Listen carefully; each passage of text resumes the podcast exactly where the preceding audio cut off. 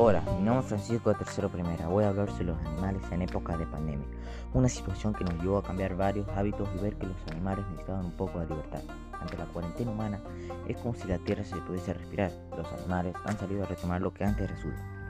Playas, bosques y mares. La naturaleza se está recuperando y el aire se está limpiando. Mientras que el hombre ha pasado a estar encerrado, las aves silvestres y los animales hogareños han salido a recuperar su mundo han vuelto nuevas especies animales. Los animales y la naturaleza han florecido como un paraíso tras la ausencia de personas, vehículos y sonido de la bocina. Los animales en extensión también reaparecen en esta pandemia y quedó claro que sin turistas no hay más. Por ejemplo, un jaguar en Cancún, carpincho en Argentina, jabalíes en Italia, patos en La Vega, etc. Cuando el ser humano está, los animales avanzan.